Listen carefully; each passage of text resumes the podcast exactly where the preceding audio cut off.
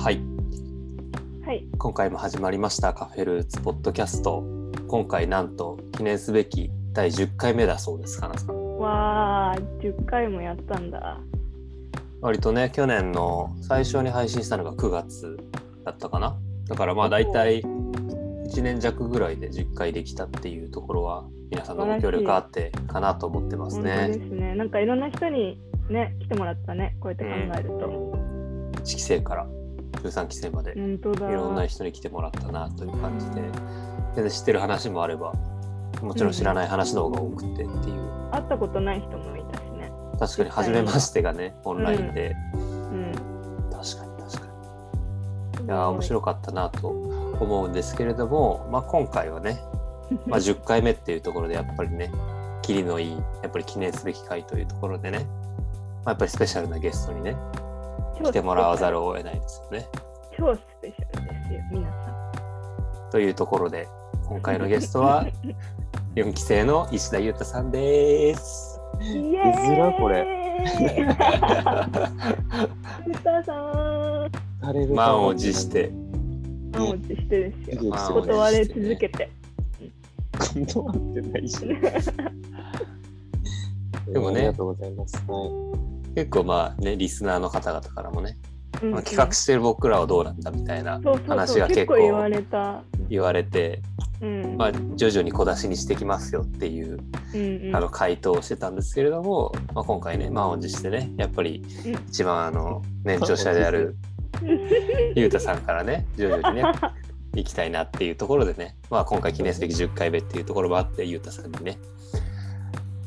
ぜひお話を伺いたいなと思っておりますがゆうたさんじゃあ簡単に自己紹介お願いできますか？い。はい。改めて、えっと、はい。改めてね。はい。えっ、と、4期生の、えー石田裕太です。青森県出身で、えー今はコーヒーのお仕事をしています。はい。よろしくお願いします。もうコーヒーのお仕事。だいぶシンプルに まとめてきましたね。そうね。挨拶って言われると難しいよね。いやいやもう散々聞いたじゃないですか他の人のやつ。い改まっちゃう。改めてね。やでもね。まあゆうたさんはね、まあ本当にカフェルース2017年に始めた時にね、うんうん。やっぱりコーヒーっていうところでつながって、まあ、何か一緒にやろうっていうところから、まあ、この、ね、コンセプトだったりとかを一緒に考えてやってきたっていうところもあって、まあ、改めてなぜコーヒーを、まあ、AI 卒業してコーヒーを仕事にするって、そんなになかなか普通のルートではいかない部分でもあるかなと思うので、まあ、その中でも多分考えたりとかしていることもあったりとか、僕らも聞いたりはしているけれど、改めてこうやって話を聞くのは初めてなので、楽しみですね、かなさん。うん。うん。じゃあ、ね、掘り葉掘り聞いていきましょうか。はーい。おいや。ねほりはいほり。じゃあ、ゆうたさんよろしくお願いしおます。願いします。いします。楽しみ。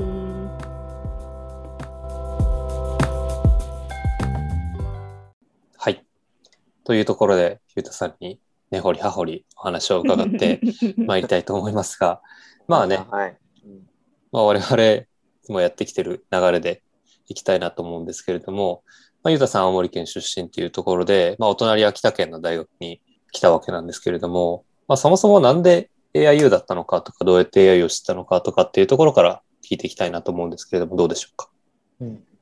そう、そうね。えっ、と、まず、入学が2007年かなうんうんうんで、えっ、と、まあ、高校までは青森県八戸市ってとこで過ごして、うんうんで、えっ、と、まあ、いわゆる海外経験とかもなく、県内のなんかちょっとした進学校の普通科みたいな、ううんんところの出身で、なんだろうな、その、普通にいるような子でした。はい学生時代はま。たまた。何の、なんだろうね、スポーツができるもないし、勉強も、なそんなにめっちゃ頭いいとかでもない、めっちゃバカでもない、結構普通みたいな。なんか今振り返るとそういう人だったね。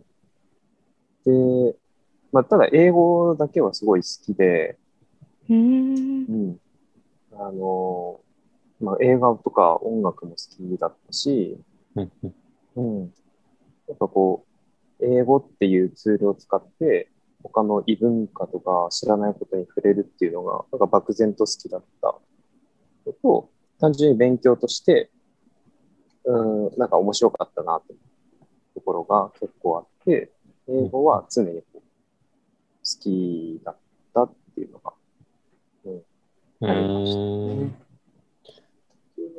そうだね。な、それで、もともと、あの大学受験の時は、あの、東京外大、はいはいはい。うん、を、本当は志望してて、うん。うん。で、滑り止めとかじゃないんだけど、その時、まあ、いろいろ探すわけじゃん。うん国立、国公立の前期後期以外に受けるとこ。で、私立とかもあったんだけど、うんうんうんもういろいろなこう経済状況とかもあって、やっぱ公立とか行けばお金かかんないところがっていう中で、でいろいろ探してた時に、高校の担任の先生が、なんかこういうところあるぞ、みたいな感じで教えられたのが AIU だったね。へーへえ。それまでは全然、うん、全く知らなくて。先生ナイス。いやでも今思う結構その、ぼ僕も高校の先生に勧められた口なんですけど、結構いるよね。なんか、先生に紹介されたみたいな話よく聞きます。うん。結構なん先か、あ情報感度の高いというか、先生なんだろうなみたいな。うんうん。まあ、特にまあ僕とゆうたさんよで4つ違うから、だって4期生の時に AIU 知っててみたいな、相当すごいですよね。今思開うと、学してすぐですもんね、だから。そうそう。だからまだ卒業生が出てない時だうんうんから、うんよく逆に進めてきたなと思うよね。逆に？そう、就職実績とか何もない大学に、確かに。よくお前、こういうとこいいだろうみたいに進めてきたなって思う。へえ。じゃあ入、入学前に行ったんですか？そのオープンキャンパスとか。全く言ってない。ええうん。全然知ったのが、それこそ志望校を決めるぐらいだから、本当にセンターの前とか冬ぐうらいだったね。で、まあ知って、で、まあ実家から近いってのもあったし、うん。うん。なんか、ね、カリキュラムとかも面白そうだなと思って、まあそこで、うん、まあ第二志望としてね、そのうん時は。。うん。うん。で、受験しようと思ったのがきっかけですね。うんう。ん。うん。で、まあ、そこから、結局、うーんと、東京外大は落ちて、うん。うん。で、えっ、と、まあ、AIU に受からせていただきまして、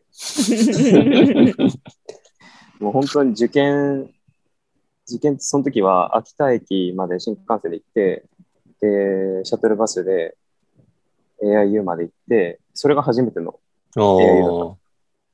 マジで、うん八戸っていうところがうんうんね、地元で、まあ、そんな都会じゃないんだけど、マジで山奥だなって、青森県民が思うレベルの山奥だったから、それで、わーってなって、で、ちょっと飲まれたのか、で受験もね、今思うとあんまり力出せてなかったなって思うんだけど、まあ、なんとかね、そこで受かって、AI に入学っていう形でしたね。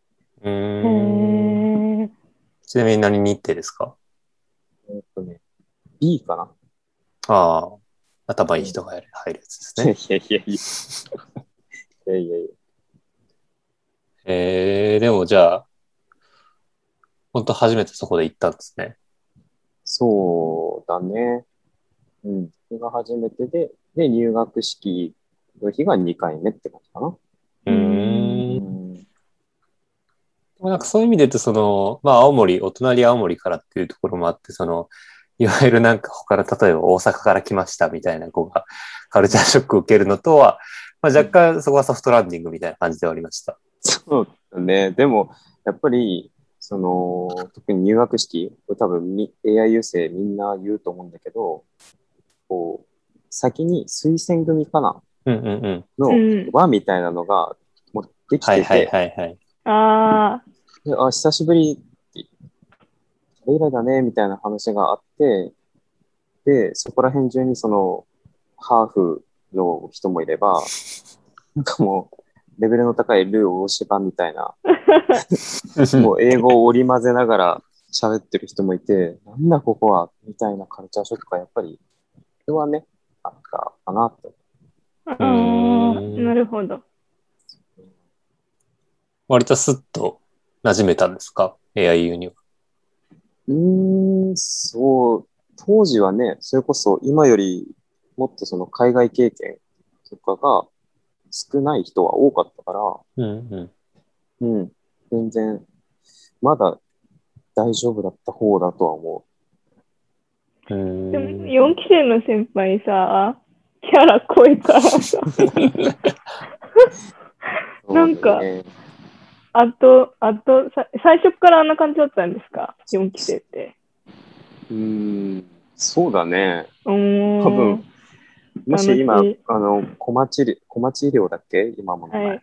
はい。うんで、なんかこう、これはダメですみたいな禁止事項があるとしたら、多分何個か4期生作ってる。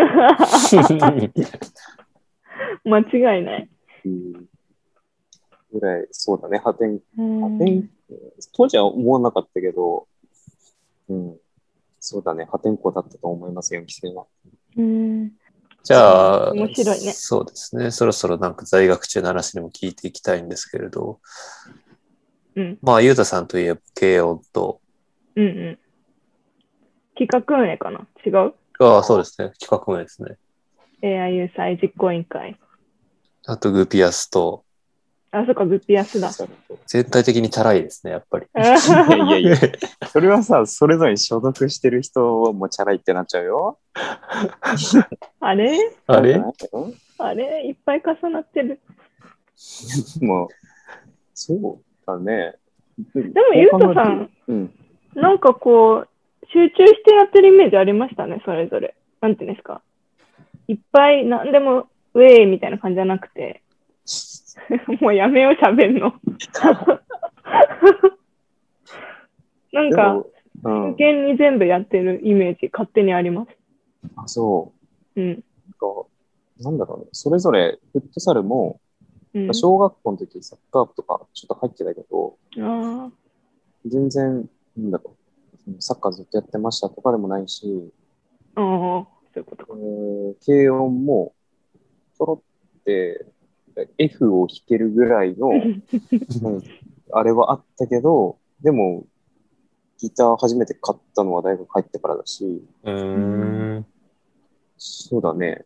なんかその、好奇心というか、そういうのはすごいあって、で、そこを、まあ、初めてだけどやってみようみたいな、に思うことが結構あって、で、大学、特に AIU なんか、自分たちで始めようっていう、機運が高かったから、その時うは。んうん。だから、結構いろんなことには挑戦したりしてたかも。そ。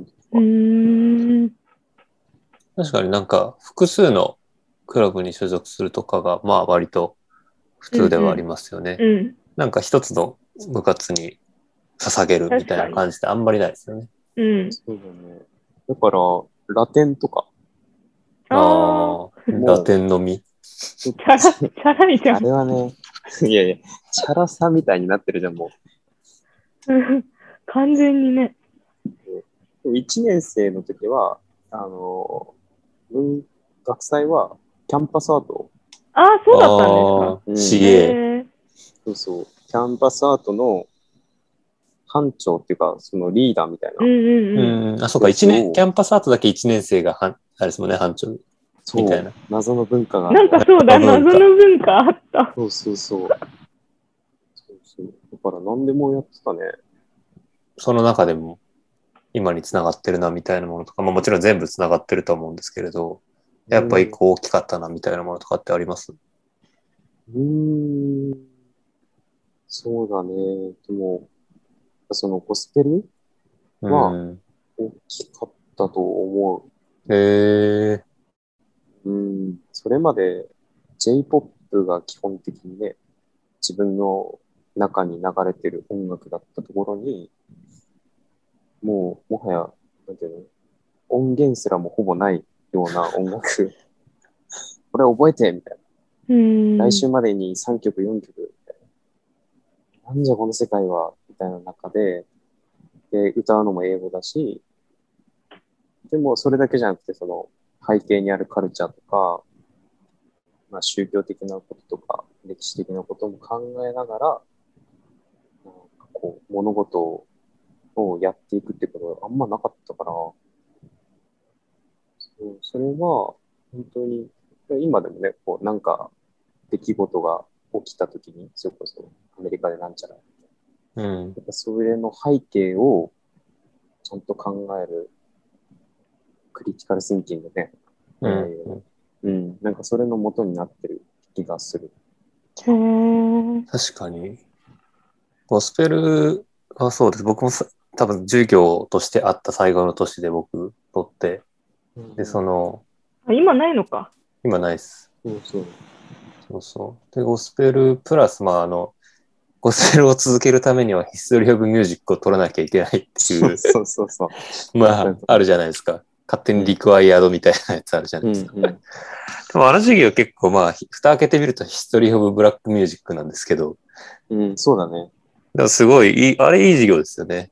うん。本当に思あと、コンポ通並みにエッセイを詰められるっていう。へえ、あ、そうう。なんだ。へマジで、グラマーめっちゃバチクソに言われたからね。え。うん、内容以前にグラマーダメって言われたことめっちゃあったよ。でも確かに僕はあれあの授業結構僕も印象に残ってますね。なんか物事をちょっと体系的に、てかまあ単純にその表面にあるその文化というか、うん例えば音楽カルチャーみたいなものの裏側にあるルーツというか、うんうん、そうそう。カフェルーツ的なね。出してきたなと思ってる。これを言いたかったのかな？だね。お？うんうん、っていうことだったの。確かに。うん。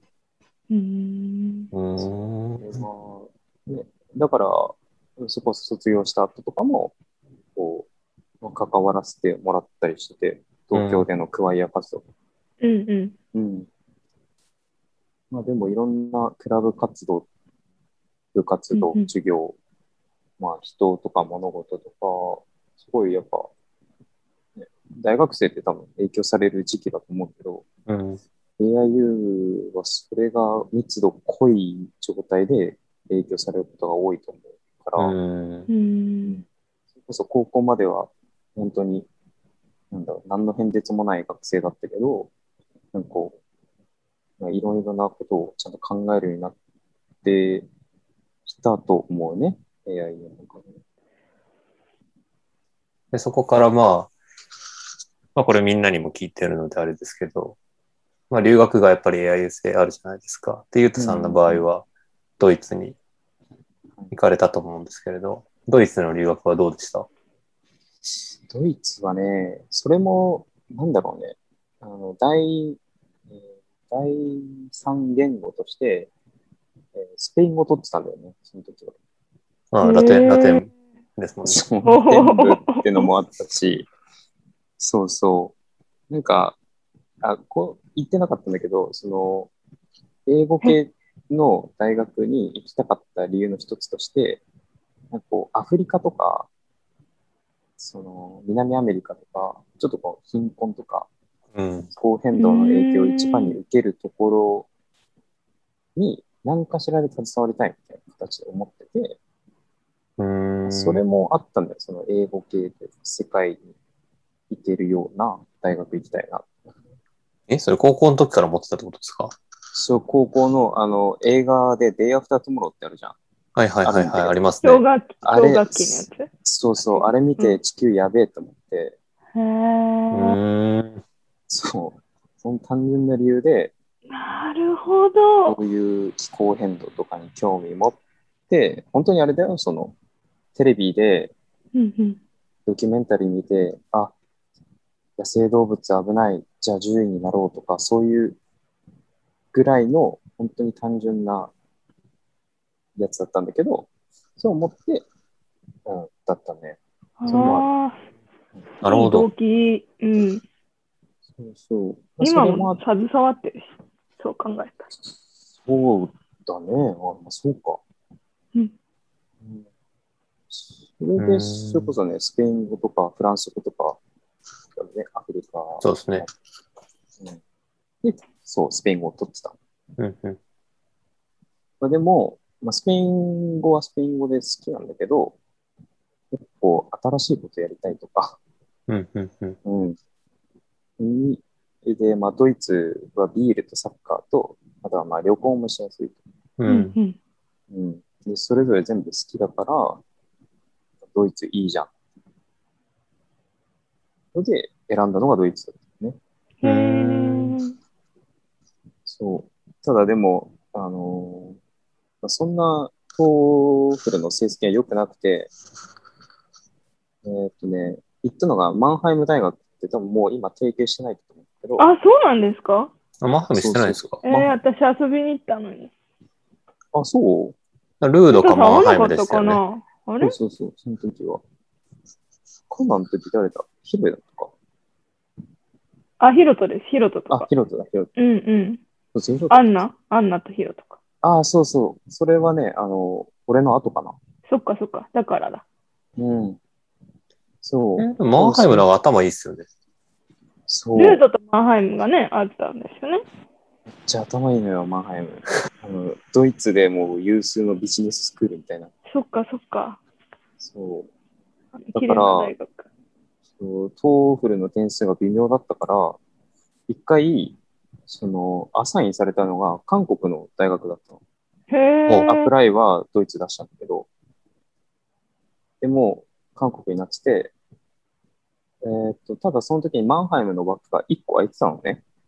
うおー。ーん。うん、なんか募集が2だったのに1人しか埋まってなくて、で、うんなんかやっぱちょっとヨーロッパに憧れがあって、サッカーとかね、そういうのがあって、で、あの、当時のビジネスの長だったラクトリうんおのところに、直談判みたいにして。そう、いや、なんでここ2つ空いてんのに1ついけないんだ、みたいな。で、で、そしたらそこで、いや、君の成績がああだこうだみたいに言って、じゃあ、お前は、その、オポチュニティコストについてちょっと答えられるかみたいな。えその場で？そうそう。で、それを、まあ、なんとか答えたら、ああ、まあ、ビジネスの基礎的な知識はあるのか。すごい。ちょっと考えとくよ。って言って、なんとかマンハイムに行かしてもらったっていうのが、えまあ、ー、まあ誰にも言ってないね、確かに。じゃあちょっえと、ー、すごい。そんなストーリーがあったんだ。ちょっとぜひ、オポチュニティコストについて教えていただきたい お。願いします。いや、どうぞ。まあ、知ってるやん、二人とも。はず。いや、そうそう。それで、まあ、それでだね。なんとかドイツに。へえ。だけど、ね、第三言語がスペイン語だったから、マジで、あの、はいと EM すらも知らないレベルでうん、ドイツ語のね。で、行きの飛行機で、あの、旅、指差し英会話っていう、うん。かわいい。そう、丸の人間のやつ。そうそうそう、本当に旅行用のガイドがあって、それで、はいといいえを学んで、の出発だった。へえ。うん。念願のマンハイムへ。そうだね。いや、あと9からスタートスタートしたんですいねや、ないから。ないからですよ。へえ、あ、そうだったんだ。うん、で実はそれが人生で初めての飛行機だった。うーん。うん、ドイツに行く、えーっと、成田からの直行便だったね。が、そう、飛行機が初めてだった。そっか。最初のフライトだって青森から来たもうフライトいらないですもんね。うん、そすごいですね。最初なんの。か、めっちゃ緊張しません？いい物語だ。物う。語めっ。ちゃ緊張した。へえ。最初のこう、上がる瞬間、マジで、本当に半分死ぬと思ったもん、あれ。音すごいじゃん、あの、ジェット機う噴射。わーみたいな。セリフは。えそうなんかドイツでうん印象に残ってることありますか？うんまあ初めてのそれこそ出てこない？海外だったわけじゃないですか。あ、どうぞどうぞ。うんあ、ごめんなさい。うん。コーヒーどのあたりで出てくるのかなと思って。あでも、徐々にこう、入ってくるかも。おお、オッケー。じゃあちょっとあの、焦らずに待と あのね、それこそレベルの高い大学だったから、とビジネスの勉強をね、全くついていけなかったんですね。う。ん。うん。そうそう。それこそ、まあ、日本でいうビジネスのトップとか一橋とか、なんかそういうビジネススクールとかにもう行くような人が行く大学だったから、そうそう、なかなか難しくて、でもやっぱ言語とかは人とつながるツールとしてすごくまあ好きだったから、ドイツ語のクラスは結構真面目にやって、まあなんとかこう、うんと日常生活かなとかこう旅行するときとかにドイツ語だけで、まあ、できるよぐらいな、うん、生活に困らないレベルくらいまでの、えーことは授業でちゃんとやって、うーん、すごい。本当に、あの、ドイツはヨーロッパの、まあ、いわゆる中心の国だから、いろんな国にも旅行で行けて、うん、うん。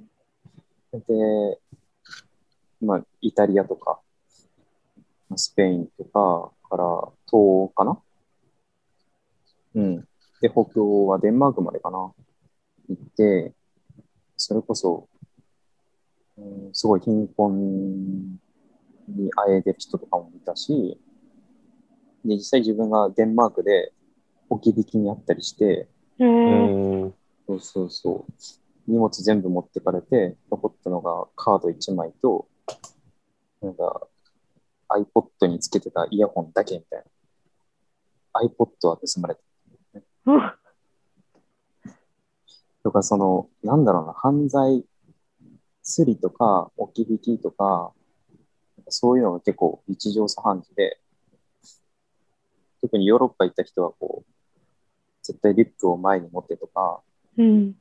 ね、財布見せるのとかってすごい言われると思うんだけど、なんか日本じゃそういうのってほぼ考えられないね。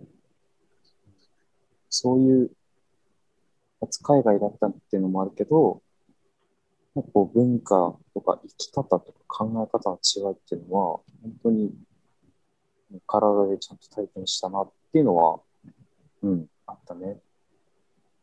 うん。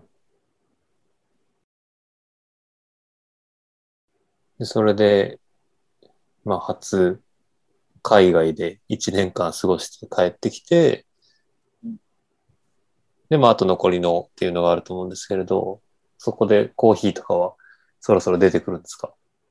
そうだね。海外でコーヒー飲まなかったんですか？あ、あそうそうそう。そう、ガカナがさっき聞いてくれたやつね。ああ、そう。なそれで、まあ、ドイツ、その、た、えー、他の国の文化に触れたっていうところから繋がっていくんだけど、海外ってこう、カフェでおしゃべりする文化って、うんうんうん。日本で言ったら結構ね、若い方々がね、カフェでちょっとお茶しようみたいな、おしゃれな感じも結構あると思うんだけど、あ結構、なんだろうな、ドイツで目の当たりにしたのが、こそおじいちゃんと、おおじいちゃん同士とか、うん。うん、まあご年配の方とか、まあ若い人もそうなんだけど、本当に友達同士でちょっと、えっと、コーヒー一杯でちょっとだけ喋ろうみたいな、スモールトーク、えーされることが結構カフェであって、うんうんうん。で、オープンテラスも多いし、カフェ自体も多いし、なんかそこがすごく日常に溶け込んでるっていうのが、なんか、あ日本にあんまない光景だなって、その時感じて、で、うん、その人と人をつなげるっていうような場所とか役割って、すごいいいな、カフェってっていう時に、それが結構、うん、思ったことだね。うーん。その時は別にバリスタになりたいとか、明確にコーヒーに携わりたいとかってなかったけど、なんかきっかけの一つにはなってる。うんえ。ー、素敵。そう、さっきタイが聞いてくれたけど、帰ってきて、うんえっと、アルバイトをサンマルクカフェってところで。イオンのね、そう。ラッシュの、ラッシュの斜め前ぐらいですよね。そうですね。はい。ミミスドラの手前のエスカレーターュあ、そうそう、エスカレーターのね、挟んでね。そうの。そうそう。そうそう覚えてる。そうそこでね、始めたのも、そのドイツでのカフェ経験、カフェ体験かな？それがあって、カフェっていうところに興味を持ち始めたのがそこだったね。うーん。じゃあ、それが初めてその、まあ、こう、カフェで働くみたいなのとかも初めて？そう、そうですね。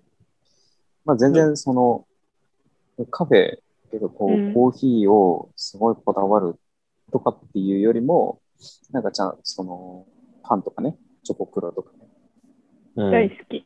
サービスとか、そういうところに気を使うようなお店ではあったけど、うん、カフェっていうところで初めて働いたんですうん。それはやっぱり楽しかったんですか？そうだね。なんかこう自分が作ったもの、まあ、本当にボタンを押すぐらいだけど、うん。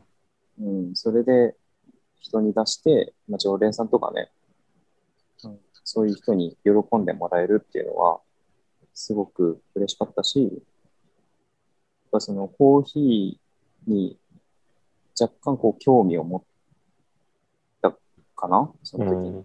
うん。うん。まあ、家でこう、ドリッパーとか買ったりね。うんうんじゃあそこからまあ今、コーヒーの仕事をしてますって冒頭でシンプルに言い切ってましたけど、はい。コーヒーの仕事をするに至るところを、まあ、まず最初その多分就職っていうのがうんうんその卒業の後に来ると思うんですけれど、うんそこからまたどうコーヒーに戻っていったのかっていうところをちょっと聞きたいですね。うん。就職、ね、まあ、その時は、えーいわゆるもう、就活ブームというか、そうですよね。うん、あの AIU がいろんなメディアで取り上げられて、えー取り上げられ始めた時だね。うん、そうだと思いますね。で、えーの中での就職活動で、それこそみんなどんだけ大企業に行けるかとうん。いうところで、やっぱエントリーシシート何個も出すし、えー企業説明会も1日に2個とか3個とか、えーそうそう、グループ面接とか、まあ、そこで面接してくれる企業もいっぱいあったし、まあ、いろんな形で AIU の就活生というのが注目されてた時期だったのね。で、自分もその時、インフラとかにも興味あって、うん、うん。うん、っていうのも、このヨーロッパ行って、ドイツっていうこうヨーロッパでも一番の先進国に行ったけれども、やっぱこう日本のインフラうん。とか、その製品とか、そのものづくりとか、そういうのってすごいなって逆に思って、う。うんん。うん、ドイツに行ったからこそ。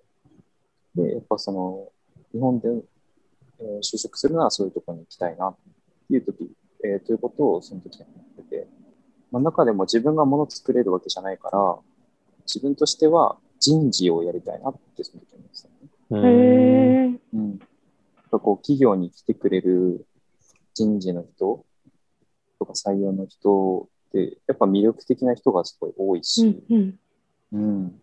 人にすごい興味がある、あるから、やっぱ、あ、こういう人と働きたいとか、こういう人になりたいとか。で、えー働くならそういう会企業がいいな。で、メーカーとかインフラ系のうん人事とかを志望してて。うん。で、えーっと、まあ、たまたまご縁があって、日立製作所という会社に内定をいただきまして。うん。で、えーっと、まあ、内定というか、もう本当に次最終ですよっていうところまで、えー就活に進んでて、で、その時くらいに、えー東日本大震災ああ、うんそう、起きて、あの、日立の面接が3月頭ぐらいだったかな。で、結構いいあの印象をもらえて、あ、結構良かったなって思った直後の震災で、うん。で、就活も2ヶ月ぐらいかな伸びて、全然ストップして、で、まあ、そこで、まあ、ちょっと考えるきっかけへえ。で、もちろん、ね、志望とか、その就職する、えー、ところは変わんないんだけど、なんか、なんだろうね、死がその目の前にあるというか、うん。でもしかしてその余震が秋田を中心に起こって、震度7でそれがとか、もう万が一難関起こって、もう1秒後にはもしかしたら死んじゃうかもしれない。うん。が、なんか多分あの時って、こう日本全体がダークな、こう、ズーンっていうようなこう雰囲気だったと思うんだけど、やっぱそれをこう思うきっかけにはなって、うんまあ、ただ、まあ、もやもやしつつも、就職っていう風な、うん、方向にはまず進んでみようとえーまあ最終的にそのいい印象をもらってた人たちにそのまま、えー入社させてもらうっていう、うん就活でした。人事をやったんですか？結局？えっと、まあ、それが結局、あのー内定式が終わって、あなたのこう所属部署発表になります。で発表のタイミングでこうウェブを見て、その時に出たのが人事総務、えー人事、人材統括本部だ。おお。うん。人材統括本部っていうふうに言ってて、お、やった人事だ。めっちゃ嬉しいって。で、入社式行きます。で、入社式行って、そしたら、こう、あなたのその所属が改めてこう、表みたいに書かれて、そしたら、総務部ってやつで、総務って、え、総務って何ってなって、まず。その時全然知らなくて。でも、人事の人は、そういう部署の名前が出てたから、あ、俺人事じゃねえや、総務部だって、そこで初めて知って、それ、ちょっとしょ、ちょっとした衝撃だったんだけど、だから結局人事じゃなかったんだよ、入社したら。総務部というところに、制作所で所属されました。実際どんなお仕事を知ってたんですか？えっと、自分が担当してたのは、その日立製作所、日立グループはすごい大きなグループなので、本社、いわゆる丸の内とか、えーそのあたりの地区の、本社地区の、えー総務部だったんだけれども、それプラス本社の総務部だったから、全国、全世界に拠点がある中での、こう、統括の総務本部みたいな役割もあって、うん。うんどっちの役割もある部署でした。で、内容としては、例えば社員食堂ものメニューを決めるとか、うへえ。うん、ちゃんと、まあ、大きな会社だから、うんうんそのメニュー、立案とか、運営をしてくれるところはまた別にあるんだけれど、それを最終的に判断するっていうようなところ、一緒に考えていくっていうところをやってて、そういう小さなところから、例えば、でさっきも話しちゃったけど、震災であの原子力発電所を作ってた会社だったので、デモとか、その時結構あってね、ああ。うんこれの対応とか、あーあとは、福利厚生全般だったんだけど、柏レイソルっていうような、うんはいはいはい。J リーグのチームが日立製作所はスポンサーとしてやってて、まあ、それのこう、対応窓口へえ。そうそう。それで、例えばその柏レイソルとやり取りをして、えっとそれをこう日立製作所にどうどうこう還元できるかとか。うーん。例えば日立デーっていうような冠試合を作って、従業員を招待しますとか、こう従業員のこうモチベーションを高めるような活動、そういうスポーツに関わる活動とかも、うん担当業務としてその時本当に総務っすね。本当に何でもやる。で、もしこれを聞いてる人で、こう総務ってわかんないなって思う人結構いるかもしれないんだけど、こう会社とかで、例えば営業とか、法務とか、経理部とかいろいろあると思うんだけど、それぞれに属さない仕事は全部請け負うっていうのが総務部うーん。から、その大学の時もいろいろなことにこう好奇心持ってやってはいたけど、本当にそれ以上にいろんなことをやらなきゃいけない、知らなきゃいけないような部署。うーん。うん。新卒にしては、こういろんなことをやらせてもらったっていうふうには、うん、思う、今思いますね。へえ。で、そそろのそ、ろかな。そうですね。で、日立のその、総務っていうところから、次のキャリアステップはどんな感じだったんでしょうか？そうですね。まあ、結局その後にコーヒーの道に入るんですけれど、うーんとね、一個のきっかけが、でも、日立に入ったからこそあったのかもしれないって思ってて、なんかね、こう、日立に入った時に、こう、日立の社員向けに、スターバックスの人が会社に来てくれて、でそこでコーヒーセミナーをやってくれるっていうのが、それこそ福利厚生の一部としてあってへえ。そう本当に、あの、ブラックエプロンの人たちが来てくれて、へえ。で、えっ、と、コーヒー持ってきて、で、そこでちゃんとこう、入れ方とか、味わい方とか、そのコーヒーの背景とか、いろんなことを説明してくれるんだけど、なんかね、その、まあ、あんまね、この会会社の会議室って、殺風景で、蛍光灯で、全然面白みのない空間なんだけど、そこが、その、ブラックテープランの人と、コーヒーと、あと、その音楽、スタバでよくかかってる音楽があるだけで、本当にね、そこはスタバになるのね。うーん。うん、そこに、すごい感動というか、うん。すげえなーって。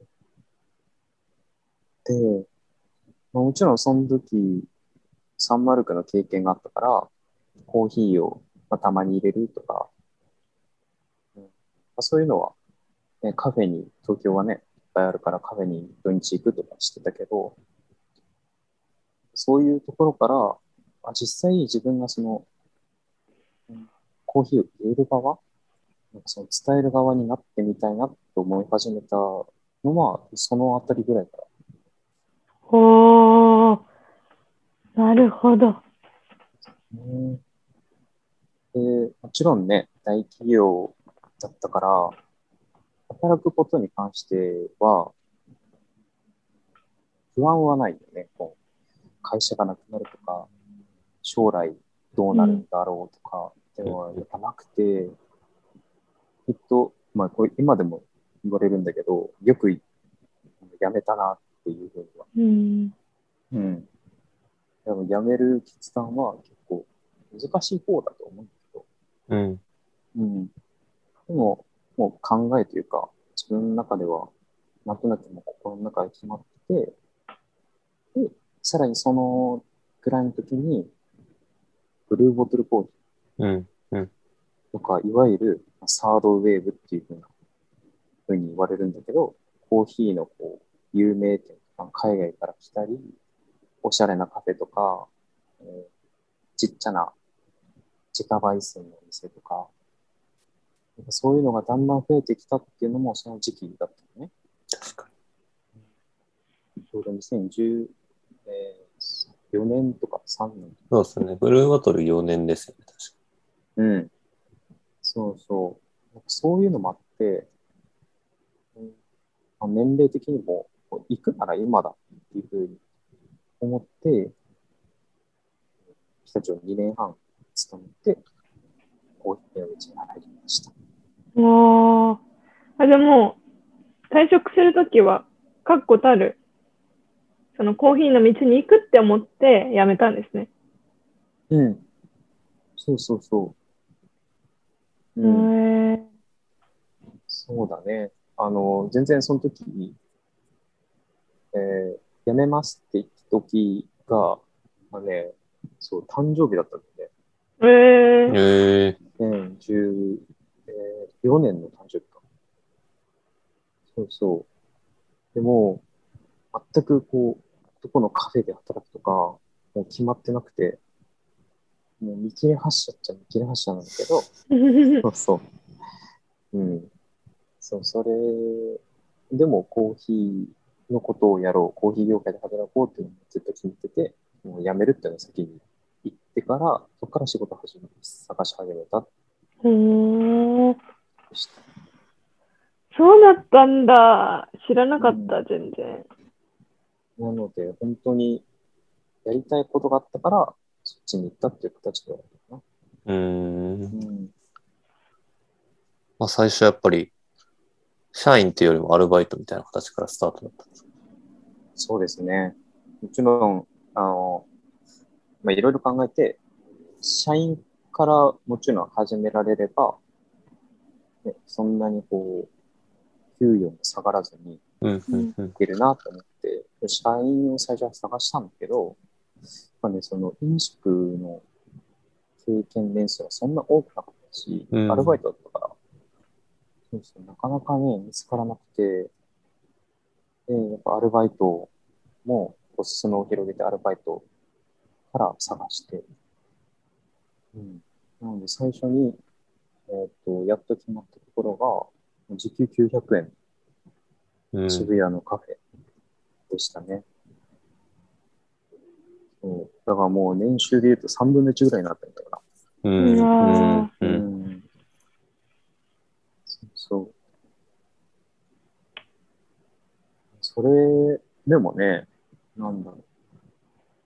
全然こう日々の充実度、うん。うん、っていうのは全然違って、へえうん、朝起きる、朝起きて、歯磨きに行くスピードすら多分速かったよね、全然。ああ、そうなんだ。楽しかった、うん楽しみでした。仕事行くのが。そうだね。なんか、なんか結構ここはある意味ちょっとポイントにはなるなると思うんだけど、自分の話の。うん。ね、こう好きなこととか楽しいことをしてるっていうふうによく言われるんだけど、その時も、あこう、好きな道に行くんだね、やりたいこと行くんだね、みたいに言われたんだけど、でも、その時の感覚としては、自分が1日8時間やっても、やっていられる仕事をなるほど。を見つけられたみたいなイメージ。ああ、うん。うん、うん、うんうん。そう、もちろんそのオフィスワークとか、まあ、自分がやってたその総務の仕事を、えーっと、ちゃんと8時間やっても、ああ、今日もやったわ、とりあえず帰ってビール飲んで寝るわっていう風になって、次の朝も、ああ、めんどくさいけどいいかっていう風にやってる人は多分めっちゃいて、やれる人もきっとすごいいると思うんだけど、でも自分はそうじゃなくて、なんか本当に、それ結構自分の中で無理だったね。うん。でも、その、アルバイトだけれども、コーヒーの仕事を始めたときに、あ、これは続けられるなって。うん。へえ。もう、だから1日8時間ずっとハンドドリップしてても、飽きずに入れられるっていうふうに思ってて、そう、そういう意味で、多分こう、朝行くのとかもそんな苦じゃなかった。うんへえ。考考えたことなかったのかも、そういうふうに。多分ね、考えずに普通に働ける人の方が多分大半じゃないかな。うん。うん。それこそさ、そのクレイジーだって4期生でもさ、ちゃんとね、企業に勤めてさ、本当ですよ。そう、4期生ってすごかったから、すごかったけど、なんかみんな今すごくいい意味でまっすぐ働いてる人多いから、クレイジーだった人たちが。だから本当にすごいと思う。同じ4期生もそうだし、うん。うん、その時の同僚とか、先輩の人とかね、うん。そういうふうに働ける、自分は働けない方だったから、好うん。きだなって思うね。いや、でもそうやって、もちろん続けることもすごく尊いけど、うん。平凡に続けることも尊いってうちのおじいちゃんが言ってましたけど、うん、すげえおじいちゃん。泣き、泣き祖父が言ってましたけど、いや、そうじゃなくて、でもそうやって一歩踏み出して、踏み出す勇気も本当にすごいし、ね、そうやってそう、その、8時間続けられるものを見つけることも本当に尊いですよね。うん。それはきっと本当に人によって違う思うし、一生かかって見つけられない人もいると思うし、うん。簡単に見つけられる人もいると思うけど、まあ今んとこはうんうん。この仕事だなってうん。自分の中では思ってて。うんアクションしたからある今がありますからね。確実にそれは。うん。うん、多分そのポイントだけは、900円、時給900円のアルバイトの時から変わってないとうん。思う。へえ。そそこからまあ、いろんな多分カフェで働くことになると思うんですけど、ゆずさんの。不安だった時期とか、うんうん。辛かった時期とかってあるんですか、そのうん、まあ、辞めて、うん。コーヒー、まあ、バリスタとしてスタートして、まあ、これがまあある種、一日やってても好きだと思える仕事っていうところから、長いこと多分バリスタとして、というかコーヒーに関わる仕事をしてきて、その中でやっぱりこれでいいのかなみたいな思ったことがあったりしたのかなと思ったりとか。それはね、やっぱ、なんか、いろいろあるよね。うんあるん。だ。うん、めっちゃある。うん好きなこととかやりたいことやってるな、みたいになるけど、でもこれ、高須さんとかと話した時も、ね、こういう話した気がするんだけど、なんだろう、その中でも、やっぱこう、嫌になることとか、なんだろう、本当にこの道でいいのかとかっていうのは、もう、一週間に一回ぐらいにはあると思うんだよ、みんな。どんなことで、なんかそうなるとか、ありますか、ゆうたさん。一番はその収入とかだよね、現実的には。現実的なことを見て。うん。それこそ、その、いわゆる一流企業の給与とか、その、何歳くらいになったら、いくらくらいになるんだみたいなの知ってるから、なんかそことどうしてもこう、比べちゃうじゃないけど、うん。もし俺があのまま続けてたら、年収いくらくらいだったな、とか、うん。すごい、オポチュニティコストの話を回収してますね。そう、全部回収しようと思ってるの。さすが、そう、伏線だったの全部聞いててねか。全部聞いてねっていう。本当にそう、そこはあるね。そう、安定やばいやばいさとかね。めっちゃ積もってる。オポチュニティコストやばい。で、ここで出てくるの。そう、難しいから、でも本当抜き打ちだったから、今でもよく答えられたなと思うよ、あれ。うんすいません、あの、ちゃちゃ入れました。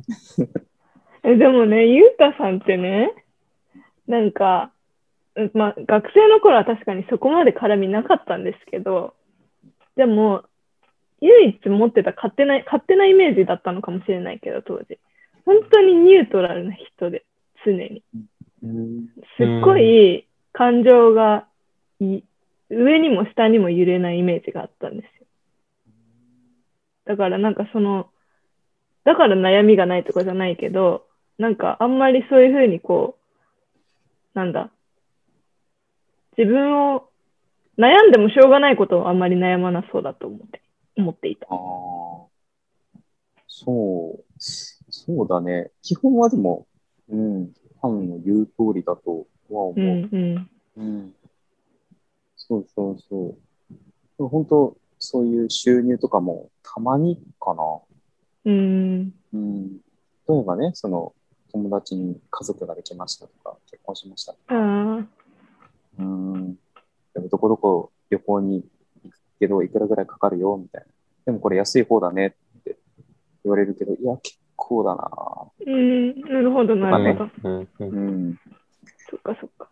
そうそう。なんかそういうジャブじゃないけど、うん。ボディーブローみたいな、こう、いろいろ聞いてきて、ある時にこう、あ、やばいな、このままだととかってでも結局、やりたいことをやれてるっていうその思いがすぐ書き消す感じですか？そうだね。迷いつつも、うーん。なんかね、でも、このコーヒーの道に入ってからも全然まっすぐだとは思ってなくて、うんうん実際まっすぐじゃないんだよね。うんうんうんその最初に入った、えっとカフェも、まあ、渋谷のカフェ。ね、その会社そっか2年半ぐらい続けて、で、えーその本当直後ぐらいにはね、お茶屋さんを一瞬そうそうだ。やりまし一て、緒行ったよね。三茶でね。三茶で行った行った。三茶でお茶屋さん、三茶っていうところで茶を縛ってっていう、そう、そういう仕事を迷ってるよね、完全にね。え、全然迷ってるようにこっちからは見えないですけどあ、、そう。いろいろ経験してるんだなって思って見てた。あそれはポジティブに捉えてくれてるな。うん。うん。そうそう。そういうふうにこう、なんかちょっと寄り道じゃない。うん。うん、こう自分にこういうポジティブな理由があるから、これもやってみようとか、そのこういう道もいいかなみたいにこう思ううんこと。があったときに、で、タイミングが合わさると、じゃあそっちに実際に行こうとかってうんで、そう、それが、そうだね、お茶だったり、でもその直後にまたコーヒーに戻って、うんう。ん。うん。そうそう。で、そうだね。コーヒー行って、お茶行って、コーヒー行って、カナダやね。そっか。かなり。でもカナダの前にカフェルーツやってますよね。そうですね。ね。カフェルーツはあの、常に2017年から。そっかそっか。そうそう学校で出店して、うん。ご自身もね、あの吉祥寺でやってみたいなの。うんうんうん。そうね。だから、うん、本当に、ね学祭でやったもの含め、吉祥寺でもまあ自分でね、カフェルーツっていう名前でやらせてもらって、で、ね、その渋谷の大きい店から、三茶は小さいコーヒー屋さんだったんだけど、なんかこう、日本でもこう一通り、いろんなことをコーヒー通じてやってってたね。で、そこからカナダに。はい、そうですね。カナダ行きましたね。そう。カナダのバンクーバーで1年間か。うん、2019どうでした？ワーホリ？その最後の年だったんでしたっけ？最後のチャンスみたいな。そうそう、ギリホリっていうやつ。行って、そう。それも、あのーサンマルク、これ、ここでサンマルク回収するんだけど、サンマルクの時の一番最初の店長の人が、えっ、とね、その時は、えっ、と、もう違ったんだけど、バンクーバーでバリスタをやってたの。サンマルクを辞めてから。で、まあ、その話とか聞いたりしてて、で、まあ、すすごい、その海外でバリスタをやるってことに、こう漠然とした憧れみたいなので、うーん。で、いつかやっぱ行きたいなって思ってた中で、で、えーいろんなカフェを経験して、カフェルーツっていうのは自分でやるっていうのも経験した上で、改めてこう、その経験でもって海外でやってみようって思ったのが、本当に30代ギリギリに、本当に最後のチャンスだったから行こうと。で、1年間行って、で、実際、本当に何もつてもない、知り合いもいない、なんだろう、知ってるカフェもほぼない。うん、でどこ行ったらいいかもわかんない中で、とりあえず行ってみて。うん、っていう中でのワーホリスタートだったね。すごいな。配信はもうドキドキよね。あ、本当ですか？うん、仕事見つかんなくて、1ヶ月後にはやっぱ帰ってきましたとかなるかもぐらいの、こうなんか心意気で言ってたから。へえ。でもまあ、その、うん、いろんな、こう、出会いというか、うん、なんかこう、うまくいろんなことがつながって、海外で、まあ、バリスタとして働けることになって、で本当に一日、エスプレッソを6、700杯出すお店だったんだけど、エスプレッソドリンク6、700杯だから、それ以外にもこう、普通に。入れるコーヒー、うん、フィルターコーヒーとか、缶だけ買いに来る人とかも入れたらもう、すごいお客さんの数だったけど、うん、なんか、なんとかその中で、まあ、本当にいい経験できて、なんかね、自分、その、留学がドイツだったのもあるし、うん、英語圏に行ったことがなかったの、それまで。ああ、そっかそっか。うん、イギリスも実は旅行でも行ってなくて、カナダのハワイとかにも行ったことないし、アメリカにも行ったことないし、だから英語圏が初めてで、おー本当に足を踏み入れるのが初めてだったってことですね。そああ。う。だからもう AI 生の留学するときに言うような感じなんだけど、マジで英語苦労したね。へえ、うんそうだったんだ。ネイティブだらけのとこだったから、本当にカナダ人とイギリス人とオーストラリア人が職場だったから、もう、コーヒーよりもそれが頭いっぱい。へえ、うーん。そうだったんだ。でもね、英語そんなにできなくても、絶対大丈夫だなって逆に思った。コーヒーで通じ合えるっていうことですか？いけますね。うん。うん。もうその、高橋さんの回とかさ、なんかその、ギター一本でみたいに言ってたけど、あの、ちょっとこう、ラテアートとか、うまい感じにやったら、やっぱすごいな、日本人みたいな。器用だな、みたいな。そう、思ってもらえるから、そう、コーヒーの知識とかも、言語はできるに越したことないけど、なんか全然それはバリアにならないと思うし、別にコーヒーが制約できなくても、かちゃんと受け入れるような人たちはいっぱいいるから、うん。最初は怖いけど、今思うと、全然、うん、問題もなかったなって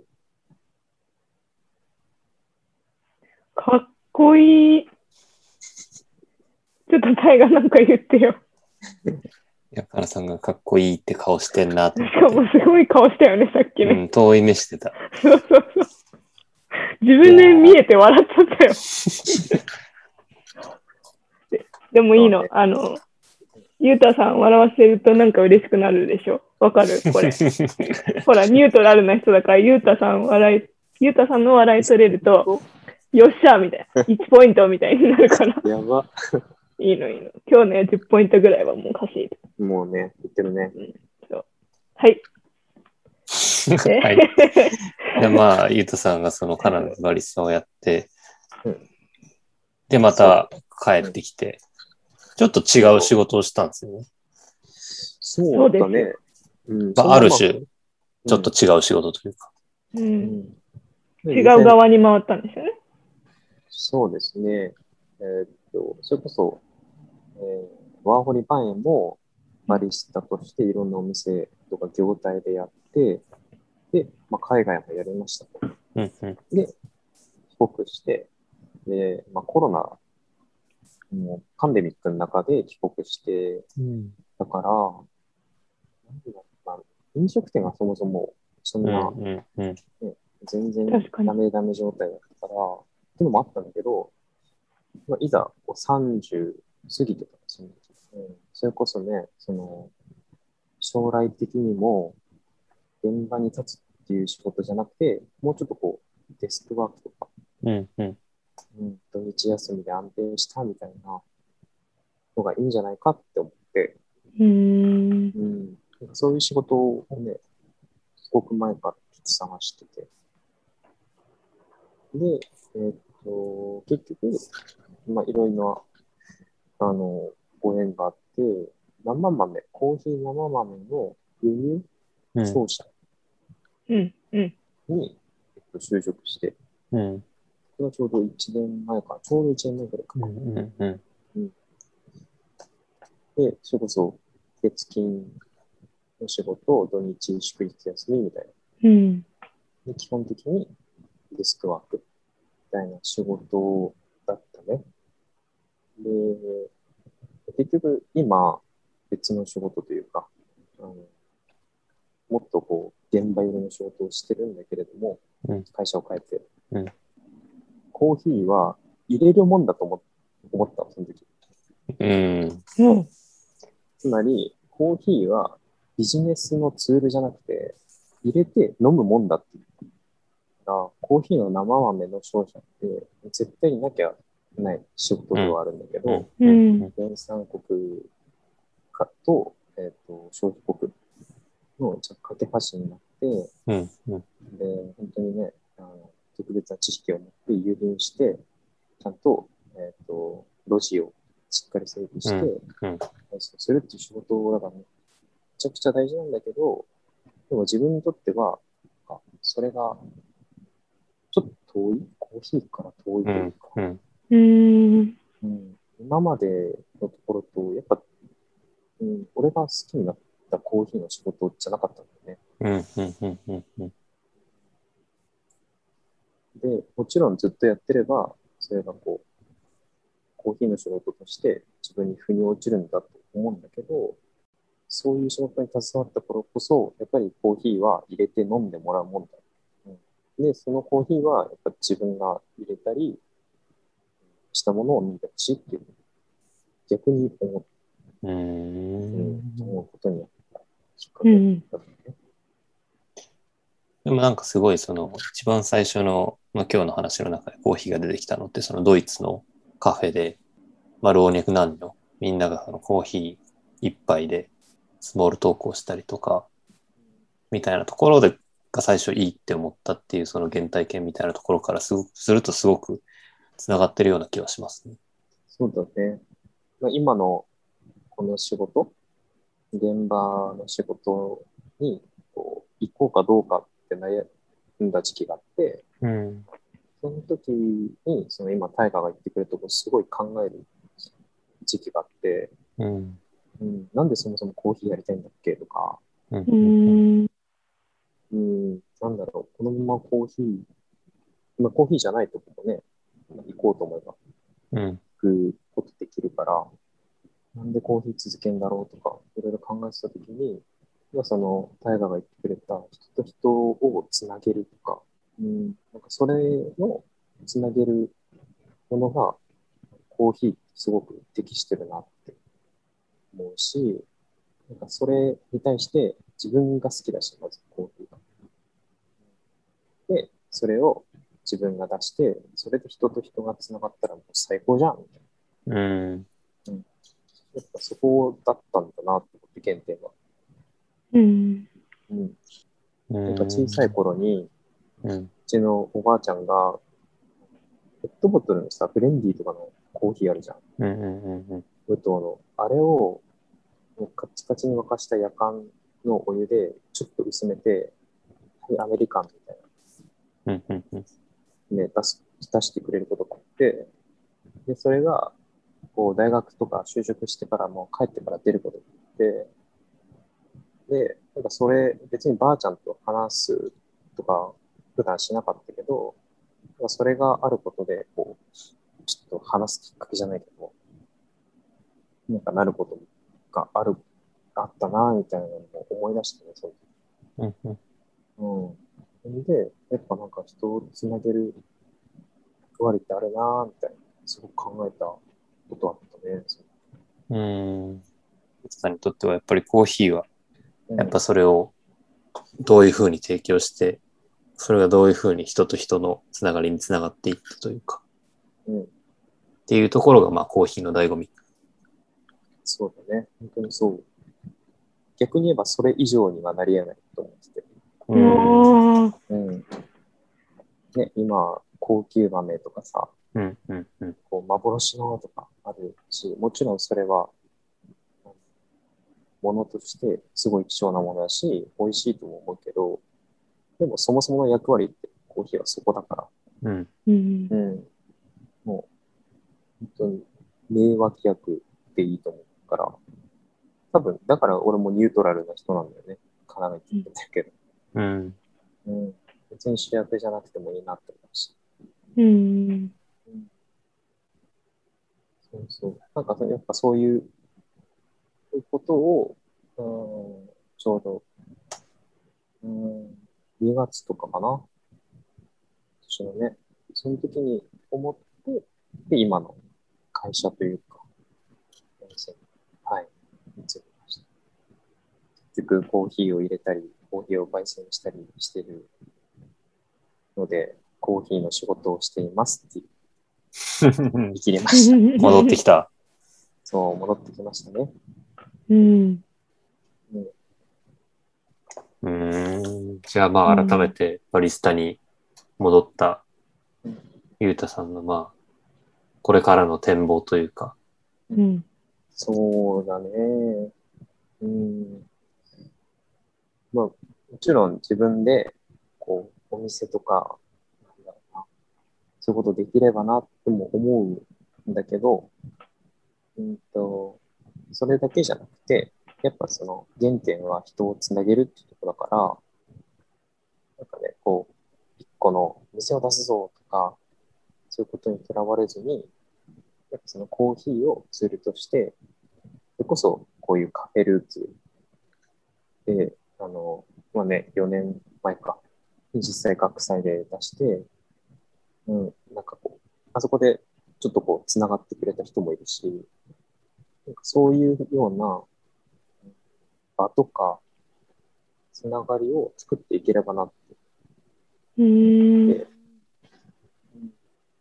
全然、なんだろう、大小をこだわらずに、うん、それこそいろんなことをやってみようっては思ってます。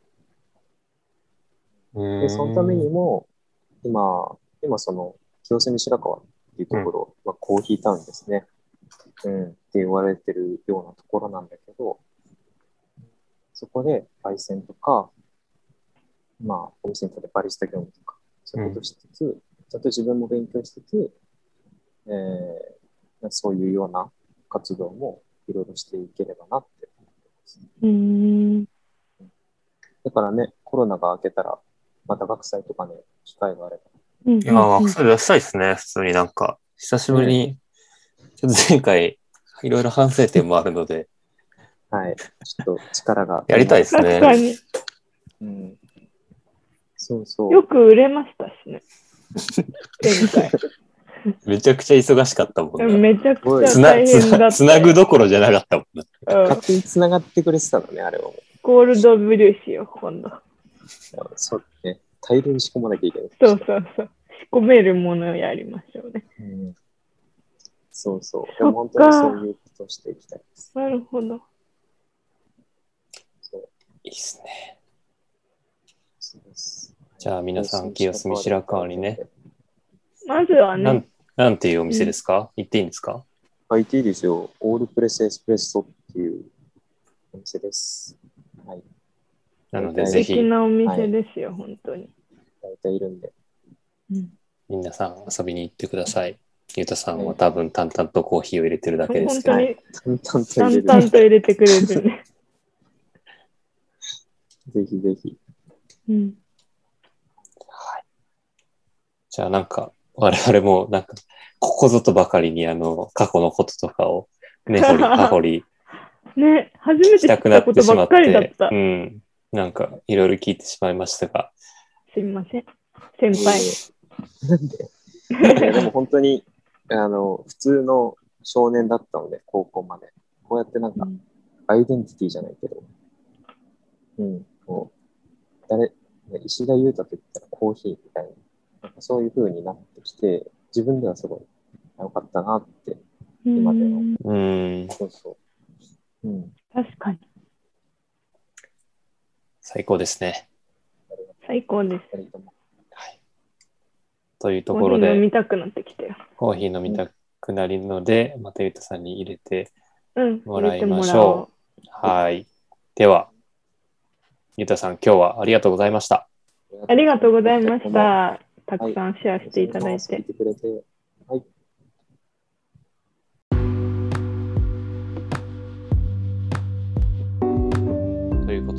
はもう満を持してね、ゆうたさんに話をようやく聞けましたが、かなさんどうでしたか？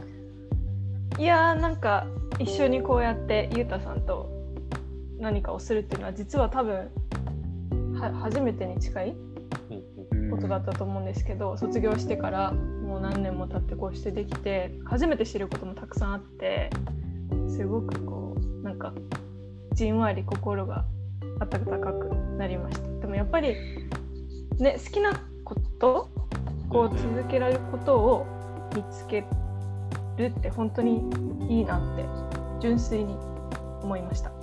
そうですね。なんか、まあ、これだって思えることってすごく幸せだと思うし、なんかあの、ゆうたさんの8時間、うんうん。毎朝起きて、なんかポジティブにうん。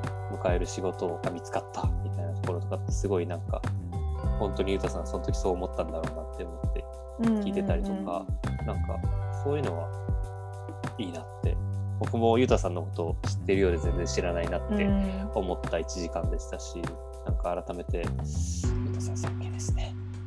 なんかゆるっと好きっていう感じしない？声大にして言え。今いいこと言ったんだけど私。はい、もう一回。ゆるっと好きっていう感じしません？コーヒーを、なんかも確う朝起きて「あ超ワクワク今日も頑張ろうわー」とかじゃなくてうん「あ今日もコーヒーでいい一日にしよう」みたいな。うんなんかそのその塩梅が本当にいいなって思った。うーん、でも本当そうだね。本番の方でもそう話したけど、うん、なんかこう、やっぱしんどいこととかさ、ああ、今日仕事行きたくないわ、やっぱあるけども、そう、ゆるりと、まあゆ、るりと。えー行って、そう、コーヒー、美味しいコーヒー、まあ、焼いたり、抽出してお客さんに出そうとか、なんかそう思えるところではあるね。うん。いいですね。本当いいですね。かつきはどうでしたか、まあ、同じコーヒーをなりわいにうん握手、しているとそうころから見て。ですね。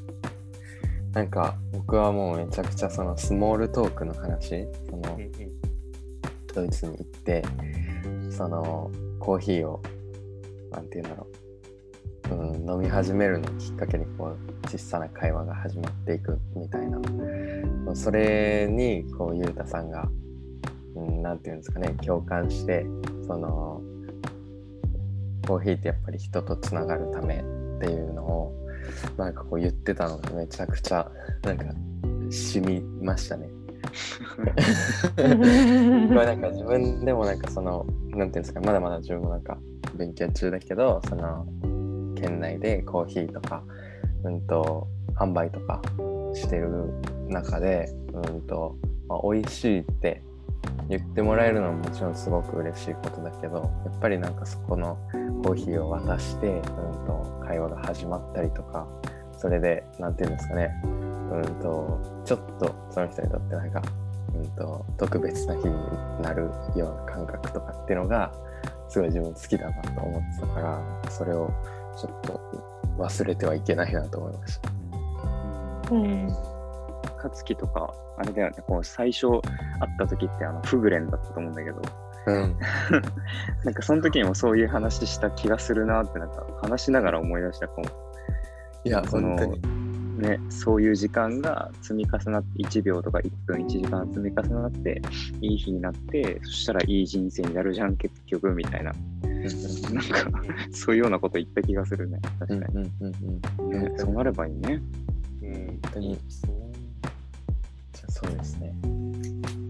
でもまあ、カフェルーツポッドキャストも、まあ、最初2017年に、まあ、ゆうたさんと、まあ、エアイーサーでコーヒースタンド出したら面白くね、みたいなところから始まって、まあ、そこからうん。